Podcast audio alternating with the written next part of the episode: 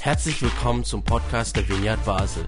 Mit einer Online-Spende auf unserer Website kannst du unsere Arbeit und Vision finanziell unterstützen. Vielen Dank fürs Mittagen und viel Spaß beim Zuhören. Letztes Mal haben wir uns mit dem ersten Vers aus dem Römerbrief beschäftigt. Wir lesen ja gerade die ersten Kapitel vom Römerbrief. Ich möchte da äh, einige Verse auslegen.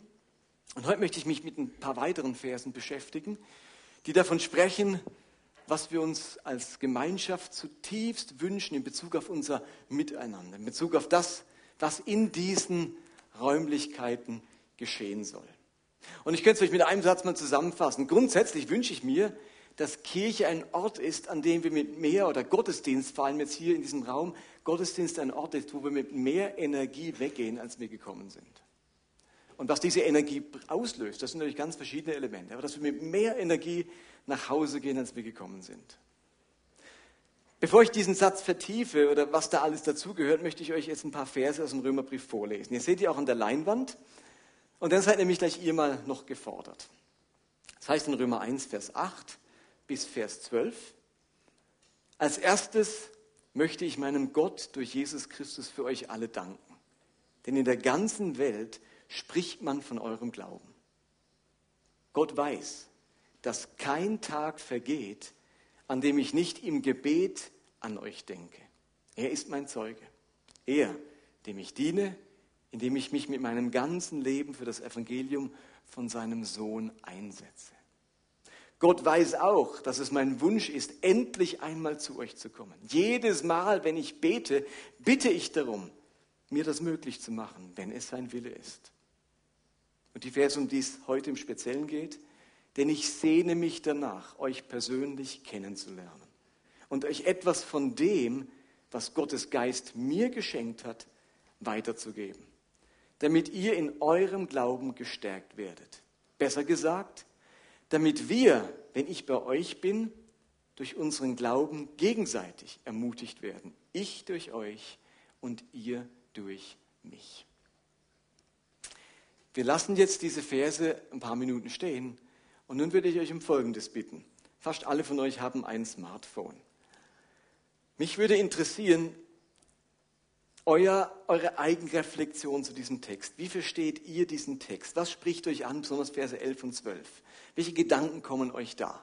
Und das könnt ihr auf eurem Smartphone Slido öffnen, www.slido.com und dann das Passwort eingeben T909 und dann schreibt doch mal rein in den nächsten fünf Minuten einfach mal das Experiment, diese Verse 8 bis 12, vor allem 11 bis 12, was spricht euch an? Ähm, es, ist, versteht ihr, es ist so wichtig, dass wir selbst es schaffen, die Bibel zu verstehen. Dass wir bei ganz vielen Versen in der Lage sind zu sagen, da lese ich was, was sagt mir denn das? Was will Gott mir denn erzählen dadurch? Was klingt an in mir? Was verstehe ich? Was könnte ich von diesem Text mitnehmen? Und das muss man auch immer wieder üben. Und das ist jetzt ein Text, der nicht so bekannt ist und wo ich auch im ersten Moment dachte, puh, sagt er mir überhaupt was?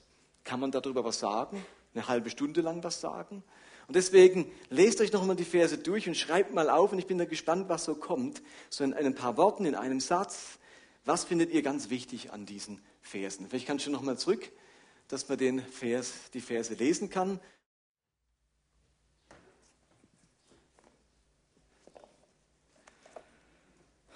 Cool, wow, das ist ja spannend, wie viele da mitgemacht haben. Der Text ist wirklich kolonial, muss man echt sagen. Die blöde Autokorrektur, gell?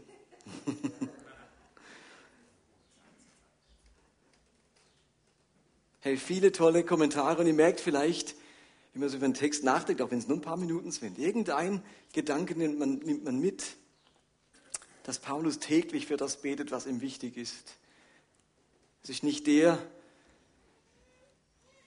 der Predigt der Einzige, der was weitergibt, sondern man, gibt, man tut sich gegenseitig irgendwie unterstützen. Oder das bedeutet für mich Gemeinde, sich persönlich zu kennen und gegenseitig zu helfen, den Glauben zu stärken. Verbunden sein, ohne sich persönlich zu kennen, ist ein spannender Aspekt in diesem Text. Das Miteinander ist wichtig, jede Person ist wichtig und trägt seinen Teil dazu bei, so wächst die Gemeinschaft und der Glaube.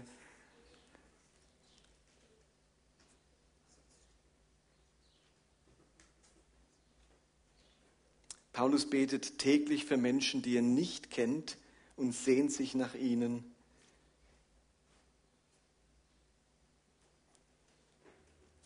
Und ihr seht es ja selber, viele spannende Kommentare und Erkenntnisse und er greift ganz vieles von dem auf, was, was ich selbst gekommen bin.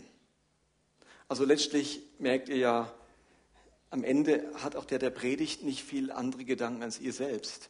Vielleicht höchstens die Begabung oder die Routine, dass man sie vielleicht ähm, ganz gut ausdrücken kann. Aber wir haben alle Zugang zu diesem Text und Gottes Geist will uns allen Augen öffnen und uns helfen, dass dieser Text wirklich zu uns redet.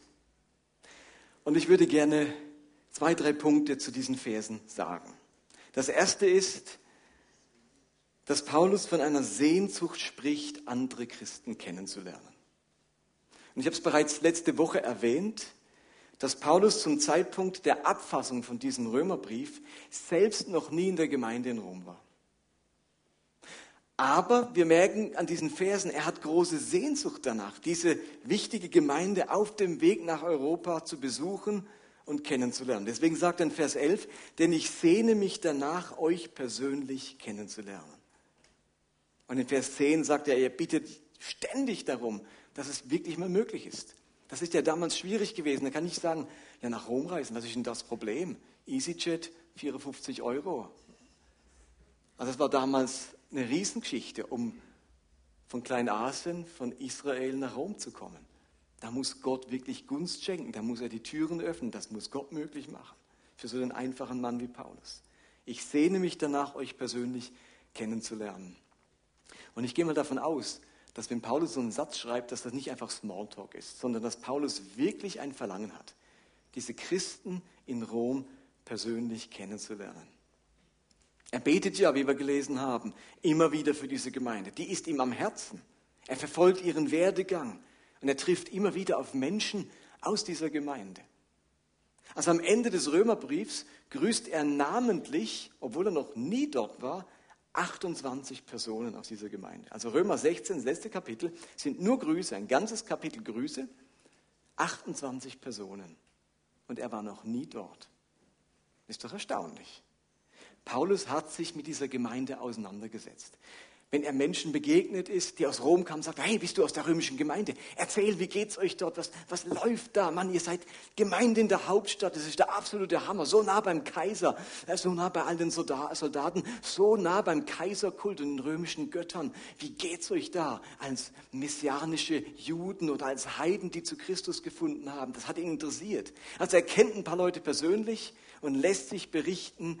Und sie werden ihm sicher erzählt haben, wo die Schwierigkeiten liegen, die Nöte sind, wo sie herausgefordert sind angesichts dieses römischen Staates, seiner Präsenz und des Kaisers vor Ort. Paulus interessiert sich für diese Gemeinde, er betet für sie, er hat Interesse an der christlichen Welt. Ich könnte sagen, an der christlichen Szene. Es interessiert ihn, was an anderen Orten läuft. Ich sehne mich danach, euch persönlich kennenzulernen. Für uns könnte das bedeuten, dass wir uns ebenfalls mal überlegen, wie interessiert ich an anderen Gemeinden bin und an dem, was so läuft. Also dieser Paulus, der bringt zum Ausdruck, was Christen in der Kirchengeschichte immer wieder betont haben. Die Einheit der Christen, die Verbundenheit der Christen, die Wertschätzung anderer Christen, der Austausch zwischen Kirchen unterschiedlicher Denominationen und Kulturen. Also eine Liebe zur ganzen Kirche. Also Paulus war ja Orientale und die Römer, die hatten andere Sitten, andere Bräuche, andere Traditionen. Rom war lang nicht so orientalisch wie der Nahe Osten. Vieles würde ihm dort auch fremd sein und unverständlich. Bei manchen würde vielleicht sagen, also wie die Römer das machen, wie die leben, das kriege ich nicht, also das, das passt mir irgendwie nicht. Aber er sehnt sich danach, diese Christen und auch ihre Andersartigkeit persönlich kennenzulernen. Also wenn ich sage, ich, ich sehne mich danach, das euch persönlich kennenzulernen, setzt ja eine gewisse Offenheit voraus, eine Bereitschaft, sich auf anderes einzulassen. Ich war am Samstag vor einer Woche eingeladen zu einem 50-jährigen Priesterjubiläum eines alten katholischen Priesters, der ein alter Freund von mir ist. Der war mal Bei dem war ich schon Ministrant zu meinen katholischen Zeiten. Dann war er mein Rallye-Lehrer in der Schule. Er war der Pfarrer, der meine Mutter beerdigt hat, als sie starb und ich Teenager war. Später hat er über unseren Mini-Bibelkreis die äh, evangelikale Szene gelernt und einige Jahre dort sehr eingestiegen, hat sich dann auch wieder etwas davon entfernt und wir haben Kontakt bis heute. Jedes Jahr machen wir so eine Retreat miteinander. Und schon vor vier Jahren hat er mich gefragt, ob ich so die Jubiläumspredigt halten würde, wenn er dann sein goldenes Priesterjubiläum hat. Er ist schon pensioniert. Ich glaube, katholische Priester werden pensioniert mit 70 oder 75. Und er ist jetzt 78 und ist jetzt als Pensionär wieder in der Gemeinde, wo er ganz früher war, als ich eben ihn kennengelernt habe, in meinem Geburtsort, Heimatort, ist er jetzt wieder Pensionär und da war er mal zehn Jahre lang äh, Priester. Und wisst ihr, was mich beeindruckt hat? An diesem Gottesdienst, also das könnt ihr nicht für möglich halten, das war ein katholischer Gottesdienst, der ging zweieinhalb Stunden. Und der war keine Minute langweilig.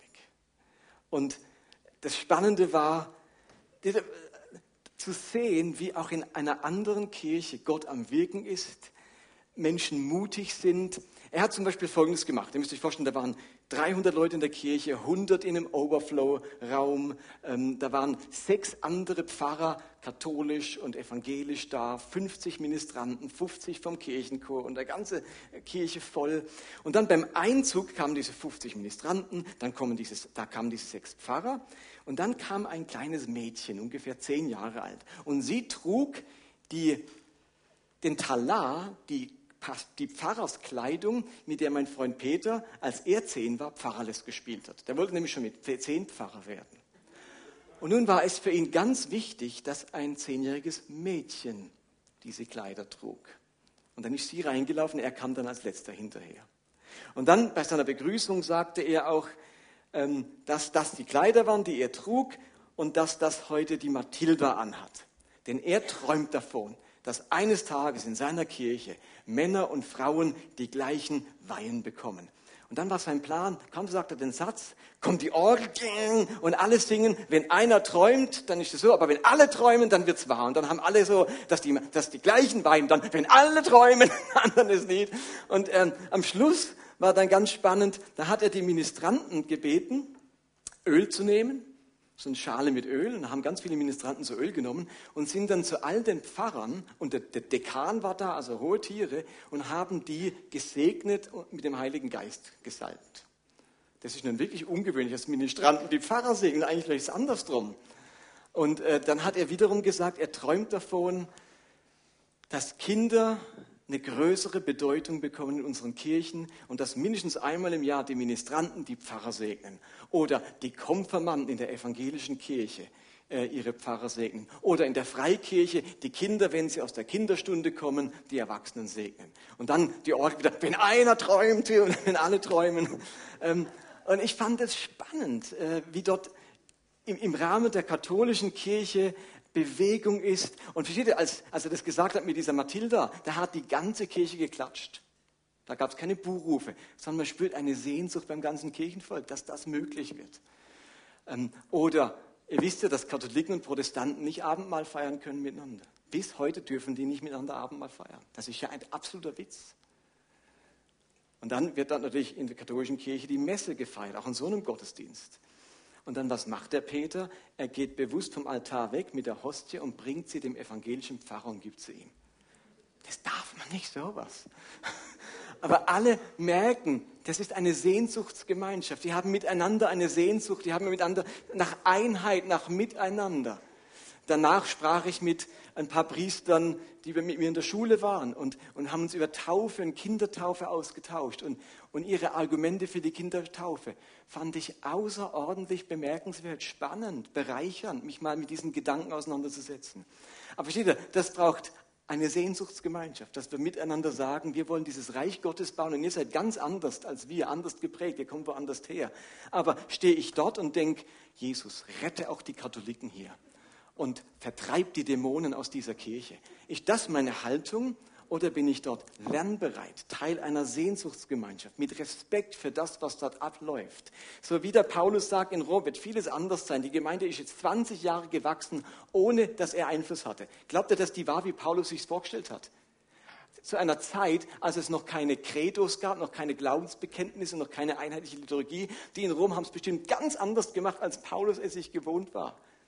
Und Paulus sagt nicht, ich, ich will dann unbedingt zu euch kommen, dass ich mal sage, wo der Bartler holt, wie es dann zuzugehen hat bei euch, dass ich euch mal sage, wie es richtig zu sein hat. Nein, der will sie kennenlernen und rausfinden, wie macht ihr das und miteinander dieses Reich Gottes bauen. Ich finde es eine grandiose Haltung von diesem Paulus, eine Liebe zur ganzen Kirche. Und ich wünsche mir, dass wir als Christen in Basel uns nicht nur ähm, nicht nur in unsere, äh, wegen dem Pred der Predigt am Sonntag oder dem Worship da sind, sondern dass wir unsere Gemeinsamkeiten feiern, trotz unserer Unterschiedlichkeiten und sie entdecken. Also wer Teil der Kirche ist, ihr Lieben, der besucht keinen Gemischtwarenladen, wo er sich seinen persönlichen Einkaufskorb füllt, sondern wir sind wirklich Teil einer Sehnsuchtsgemeinschaft, bei der wir nicht nur Sehnsucht nach Jesus haben, sondern auch nach anderen Christen nah und fern. Das sagt mir dieser Satz, ich sehne mich danach, euch persönlich kennenzulernen. Das Zweite, was zum Ausdruck kommt in diesen Versen, ist, dass ich weitergeben soll, was Gott mir geschenkt hat. In Vers 11 heißt dann, also ich sehne mich danach, euch persönlich kennenzulernen und euch etwas von dem, was Gottes Geist mir geschenkt hat, weiterzugeben, damit ihr in eurem Glauben gestärkt werdet. Ich finde es einen wunderschönen Gedanken. Die anderen stärken, indem man weitergibt, was man von Gott geschenkt bekommen hat. Also hier sind wir wieder ganz nah bei dem Thema, ich will dich segnen und du sollst ein Segen sein. Paulus fühlt sich von Gott beschenkt. Sagt er ja, von dem weitergeben, was Gottes Geist mir geschenkt hat. Im Griechischen steht hier Charisma Pneumatikos. Er will das Charisma Pneumatikos weitergeben. Charisma Pneumatikos, das Gnadengeschenk des Geistes. Charisma heißt nichts anderes wie ein, Geschenk, ein Gnadengeschenk, eine Gabe aus der Gnade, Pneumatikos vom Geist. Paulus wusste, was er zu bringen hatte.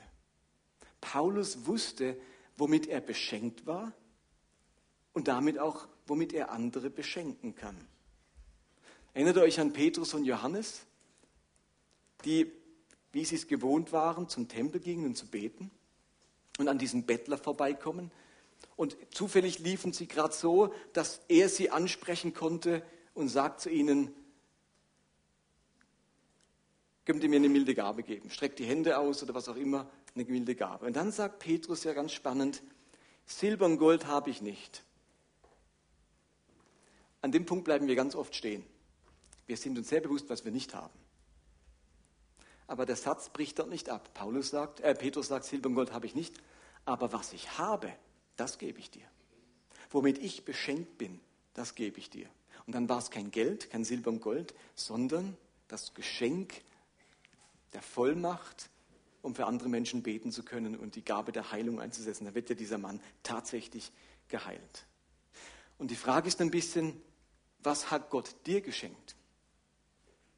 Womit hat Gott dich beschenkt und begabt? Was hat Gott in dich hineingelegt? Welcher Schatz, welchen Schatz, welche Gabe trägst du in dir?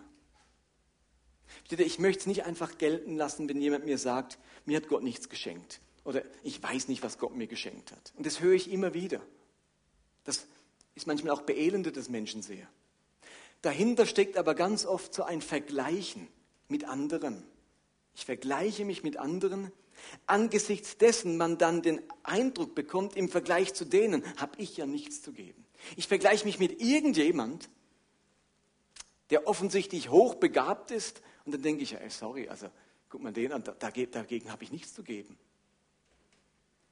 Aber es geht nicht darum, wer der Beschenkteste ist, sondern ganz simpel, was mein persönlicher Beitrag, Beitrag sein könnte.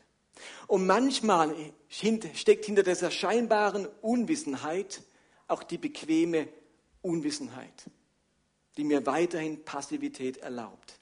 Ich gehe davon aus, dass wir diesen Satz von Paulus, dass wir den verallgemeinern dürfen und Jesus direkt zu uns spricht und sagt, nicht nur Paulus ich, mit dem, was ich beschenkt bin, sondern wir alle dürfen uns als Beschenkte sehen. Und Charisma ist ja eben die Gnadengabe, das kostenlose Geschenk. Charisma ist immer das kostenlose Geschenk. Charisma ist nicht die Belohnung, der Lohn für etwas. Dann wäre es nicht kein Charisma, dann wäre es Lohn. Das Wort Lohn gibt es in der Bibel. Ja, es gibt es die Idee von Lohn. Aber das dürft ihr niemals in den Begriff Charisma hineintragen. Charisma hat nichts mit Lohn zu tun. Das ist ja das Besondere, etwas Unverdientes. Gott kann es sich erlauben, uns zu beschenken, auch wenn wir es nicht verdient haben. Und das fällt uns ja manchmal schwer. Für uns muss da ein innerer Zusammenhang bestehen. Sonst denkt man sich, was stimmt hier nicht? Bin ich der Falsche? Hast du einen anderen gemeint? Weil ich habe es nicht verdient. Hast du mich verwechselt? Oder ich bekomme was und sage, okay, was, was willst du dafür? Wie muss ich nachträglich bezahlen? Das ist alles nicht drin mit vom Charisma. Charisma ist das Gnadengeschenk. Es wird geschenkt, weil Gott gnädig ist und nicht, weil er auf etwas reagiert, das er vorfindet. Also dieser Satz will uns vermitteln, dass Gottes Geist uns alle beschenken möchte. Wir dürfen uns alle als Beschenkte fühlen. Und damit sind wir alle in der Lage, einander zu beschenken.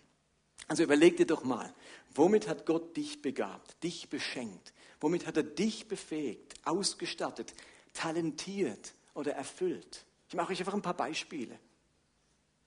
Vielleicht ist es deine Weisheit, die du inzwischen Zeit gesammelt hast. Vielleicht ist es deine Lösungsorientiertheit, die anderen zum Geschenk wird. Vielleicht ist es deine Geduld und Treue, durch die andere sich beschenkt fühlen. Vielleicht ist es dein technisches Verständnis, das Probleme löst, wo andere nicht wissen, wie sie da irgendwie weiterkämen. Vielleicht ist es dein Auge für das Schöne und das Kreative, wodurch, durch, wodurch du durch andere beschenkst. Vielleicht deine Begabung, dich auszudrücken, etwas zu erklären. Vielleicht ist es deine Herzlichkeit. Vielleicht deine Hilfsbereitschaft. Vielleicht ist es deine Ausdauer im Gebet, womit du andere beschenkst. Vielleicht dein ansteckender Optimismus. Oder es ist deine handwerkliche Begabung, von der wir nicht nur beim Umbau im Royal profitieren. Oder deine Kontaktfreudigkeit, die es so einfach macht, dazu zu finden. Oder es ist deine prophetische Begabung, durch die Gott so direkt zu mir reden kann, wie ich es vielleicht selten erlebt habe. Vielleicht ist es deine künstlerische Ader oder es sind deine pädagogischen Fähigkeiten, die es Kindern so leicht macht, das Evangelium zu verstehen. Vielleicht ist es deine Stimme und deine Musikalität, die uns am Ende zu Herzen geht. Vielleicht sind es deine finanziellen Ressourcen, durch die du uns beschenkst. Oder deine tiefe Spiritualität. Vielleicht ist dein Geschenk an die anderen auch deine freie Zeit oder deine Kochkünste? Welches Geschenk hat Gott dir gemacht und dich damit begabt und bereichert? Diese Frage müssen wir immer wieder klären für uns. Ihr Lieben, es ist so wichtig, durchs Leben zu gehen und sich als beschenkt zu fühlen. Wir sind uns unseres Mangels so viel schneller bewusst. Gerade im Vergleich mit anderen ist uns unser Mangel, was wir nicht haben, sehr schnell bewusst. Da muss man gar nicht viel dazu tun. Dieser Text ermahnt mich, dass ich mir auch meines Beschenktseins bewusst sein muss. Welche, mit welcher Gabe, mit welchem Talent und so weiter hat Gott in mich beschenkt. Und das Dritte, das nun in diesem Text zum Ausdruck kommt, ist, dass ich mit diesem Geschenk andere stärken soll. Wir uns gegenseitig stärken sollen. Also Paulus fühlte sich beschenkt und er wusste damit, womit er andere stärken konnte. Also Paulus spricht von dem, womit Gott ihn beschenkt hat, ja nicht um damit anzugeben, sondern um andere damit zu stärken. Vers 11, damit ihr gestärkt werdet. Also Paulus möchte nach Rom reisen, die Gemeinde, die Menschen dort persönlich kennenlernen und sie dann stärken mit dem, was Gott in ihn hineingelegt hat. Und auch hier gilt, Paulus ist nicht Endverbraucher der göttlichen Geschenke. Vielleicht klingt das im ersten Moment auch so ein bisschen anmaßend. Da will Paulus nach Rom reisen und sagen, damit ich euch etwas mitgeben kann, etwas weitergeben kann von geistlicher Gabe. Aber dahinter steckt natürlich auch der Gedanke, er will nicht nach Rom reisen, um diese Großstadtgemeinde einfach mal zu konsumieren, dort zu hocken, sich alles mal anzuschauen, einfach mal alles zu erleben und zu gucken, was er bekommen kann. Nein, er will dorthin reisen und sagen, wenn ich wohin gehe, dann ist für mich klar, ich will ein Segen sein. Ich will andere beschenken mit dem, womit ich beschenkt bin. Paulus glaubt daran, dass die Dinge, die ihm geschenkt wurden, mit dem Gott, mit die Dinge, mit denen Gott ihn befähigt hat, nicht nur Bausteine seines eigenen Egos sind, sondern Instrumente, um andere Menschen zu stärken, zu ermutigen, weiterzubringen, ihnen zu helfen, sie aufzubauen. Und jetzt kommt noch ein ganz wichtiger Teil, eine wichtige Ergänzung in Vers 12 dazu, nämlich, besser gesagt, damit wir, wenn ich bei euch bin, durch unseren Glauben gegenseitig ermutigt werden. Ich durch euch und ihr durch mich. Und spätestens jetzt merkt man, hier geht es nicht um anmaßend. Hier kommt der große Apostel und der zeigt euch jetzt mal, was er zu bringen habt. Und dann seht ihr aus wie die kleinen Würstchen dagegen und sagt, geh nicht mehr weg, Paulus, sondern das ist gar nicht sein Ansatz. Sondern ich komme und dann können wir uns gegenseitig stärken. Ich werde von euch gestärkt und ich kann euch stärken. Es geht um die gegenseitige Ermutigung, die gegenseitige Stärkung. Er durch sie und sie durch ihn. Und ich finde, dass das immer schwieriger wird, weil das sich Vergleichen immer tragischer wird. Also noch nie in unserer Welt haben Menschen sich so verglichen wie heutzutage. Ist euch das bewusst? Denn ich bin nicht nur mit den Talenten und Fähigkeiten und Künsten und dem Können und der Schönheit und der Stärke von ein paar wenigen Menschen konfrontiert, die in meiner unmittelbaren Nähe sind, sondern mit denen der ganzen Welt. Ist euch das bewusst? Über Fernsehen, über Radio und vor allem über soziale Medien flattert mir am laufenden Band die scheinbare, scheinbare Einzigartigkeit und Schönheit und Begabung und Talentiertheit unzählig vieler Menschen aufs Display. Dass ich gar nicht anders kann, als im Dauervergleich und im Dauerwettbewerb mit der ganzen Welt zu stehen. Eigentlich ist uns allen ja klar, dass das, was wir in sozialen Netzwerken veröffentlichen, nur ein schöner Ausschnitt aus der Realität ist. Also an Facebook postet man normalerweise die Erfolge, das Schöne, das tolle Urlaubsfoto, die gute Note, den Erfolg, das Highlight, das tolle Erlebnis. Man postet ein Bild vom neuen iPhone. Aber dass man das auf Raten gekauft hat, schreibt natürlich niemand dazu. Marketingassistent nennt man seine Praktikumstätigkeit bei Xing. Klingt halt viel besser als Kaffeekocher. Irgendwie und irgendwann erliegen die meisten von uns durch dieser Verlockung. Komplimente fürs neue Portfolio, äh, Profilfoto, Lob für die gute Note in der Hausarbeit und ein klein bisschen Neid der Freunde, denen wir das Strandfoto vom Urlaub schicken. Wir kuratieren unser Leben und stellen die besten Stücke aus.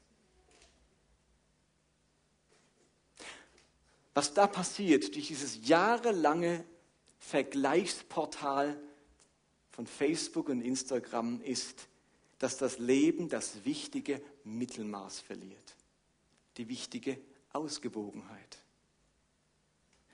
Denn plötzlich, diese Medien bilden nicht mehr das ganze Leben ab, sondern nur die Sahnestückchen. Und wir alle wissen, wie anstrengend es ist, sich zu vergleichen. Und was es mit unserer Seele macht, wenn ich dauernd mit den Sahnestückchen des Lebens der anderen konfrontiert bin, die das als das Normale ihres Lebens darstellen. Früher war der Vergleichsrahmen noch irgendwie überschaubar. Da habe ich mich verglichen mit den 20 anderen Klassenkameraden, später mit den 10 Kollegen bei der Arbeit oder mit den 15 Leuten in meiner Nachbarschaft. Heute stehe ich im Vergleich und in der Konkurrenz und im Wettbewerb mit allen Klassenkameraden, die ich jemals hatte. Denn die sind alle bei, wie heißt das Ding, das ist die Plattform, ähm, wo, wo man all seine Stay Friends oder so irgendwas, wo man all seine Klassenkameraden sieht, welche Karriere sie gemacht haben. Und da bringt natürlich jeder seine Karriere. Da schreibt niemand bei Stay Friends, übrigens, ich bin dreimal geschieden, äh, meine Kinder sind im Heim und ich bin Alkoholiker. Hey, thumbs up. Das macht ja keiner. Du bist schon nur mit den Sahnestückchen konfrontiert, mit denen, aus denen was geworden ist. Ich stehe in der Konkurrenz mit den Angestellten des ganzen Konzerns mit den Einwohnern meiner ganzen Stadt, mit 1000 Freunden auf Facebook, von denen ich aber nur 120 persönlich kenne und je getroffen habe. Also die traurige Konsequenz für ganz viele Menschen ist entweder die chronische Minderwertigkeit oder die tragische Selbstüberschätzung. Eins von beiden passiert uns, passiert so vielen Menschen durch dieses ständige Vergleichen mit den Sahnestückchen unserer Welt. Ich begegne zu vielen Menschen, die entweder denken, sie haben nichts zu geben oder beizutragen oder sie sind die einzigen, also sie haben nichts beizutragen oder sie sind die einzigen, die wirklich was beizutragen haben, weil sie sich zu sehr in die Sahnestückchen ihres eigenen Lebens verliebt haben. Wie anders klingt das, was Paulus hier beschreibt, durch unseren Glauben gegenseitig ermutigt werden, ich durch euch und ihr durch mich. Ich habe eine Bekannte, die auf Facebook vor ein paar Tagen bewusst nicht die Sahnenstückchen ähm, beschrieben hat. Es ist eine, die hat auch Theologie studiert an der Väter wie ich und hat jetzt recht Karriere gemacht. Ich gefragte Rednerin, muss viele Termine absagen, hat jetzt gerade ein neues Buch geschrieben, hat einen Blog, predigt und das kuratiert sie in Facebook die letzten Jahre schön. Und dann klar sieht man das neue Buch, wie es so hält, das jetzt rausgekommen ist. Und ähm, so geht es uns doch allen. Wir, wir, fotografieren uns nicht, wenn auf der Toilette das Klopapier ausgegangen ist, sondern wenn, sondern wenn das neue Buch veröffentlicht wird. Und dann denken sich alle, die mit ihr studiert haben damals, puh, aus meinem Studium ist ehrlich gar nichts geworden. Ich bin heute, schaffe ich irgendwo als äh, Sekretärin und, meine theologische Karriere, die hat ein jähes Ende erfahren. Und ähm, ja, ich habe halt Kinder bekommen und jetzt konnte ich da meinen Weg nicht fortsetzen. Was weiß ich, mit was ich mich dann vergleiche? Warum ist denn der gelungen? Guck mal an, die hat auch drei Kinder. Neben alledem, dass sie noch ein Buch schreibt und Gemeinde mitleidet und predigt und, und auf Konferenzen spricht. Und da hat sie sich entschieden, vor einer Woche die Gegenseite mal zu posten und zu sagen, wisst ihr was? Man hat eine ganze ähm, Wäsche, einen ganzen Wäschezuber voller Medikamente gepostet und sagt, die muss ich alle schlucken.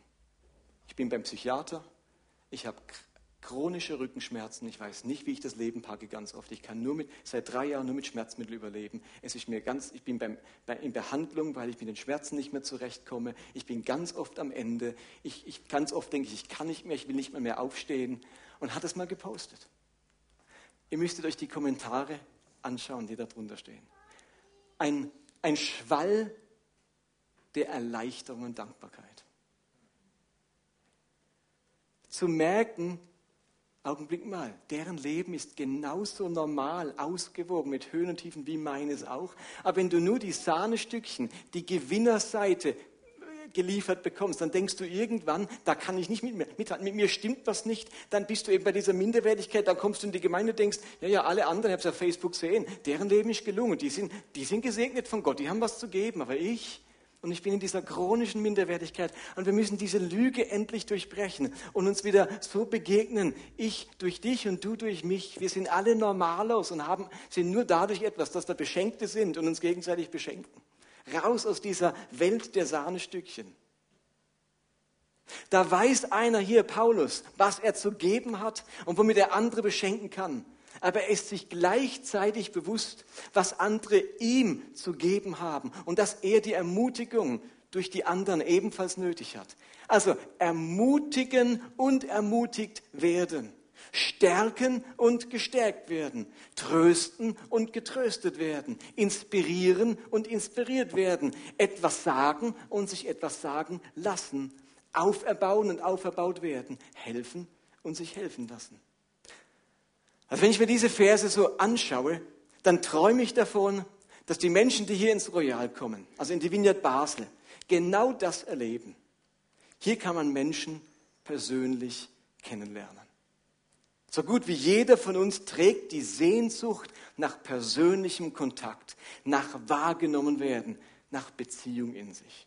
Und ich wünsche mir, dass bei uns dieser persönliche Kontakt immer besser stattfindet, weil wir eine Sehnsuchtsgemeinschaft sind. Und ich träume davon, dass Menschen sich in diesem Royal und in dieser Gemeinde gegenseitig stärken und ermutigen. Menschen lernen sich selbst kennen, sie entdecken, womit Gott sie beschenkt hat und dann sind sie nicht Endverbraucher dieser Geschenke, sondern segnen andere mit dem, womit sie selbst gesegnet wurden. Ich durch dich und du durch mich. Wir werden gesegnet und ermutigt. Stellt euch das mal vor. Man kommt in dieses Royal und lernt dort Menschen wirklich persönlich kennen. Und man ist willkommen mit seinen Talenten und Begabungen. Und die Menschen haben den, die Einstellung, sich gegenseitig zu stärken. Ihr kommt hierher mit der Einstellung, wir stärken uns gegenseitig. Ich lerne von dir, du lernst von mir. Ich mache dir Mut und du machst mir Mut. Ich bediene den Beamer und du schöpfst mir das Essen. Ich spiele, ich staple für dich Stühle und du betest für mich im Foyer. Ich spiele mit deinen Kindern und du spielst deine Gitarre. Ich finde, so muss Kirche sein. Ich durch dich und du durch mich. Wir stärken uns gegenseitig mit dem, was wir weiterzugeben haben, womit Gott uns beschenkt hat. Für mich ist das die große Idee dieser zwei, drei Verse aus diesem ersten Kapitel vom Römerbrief. Amen.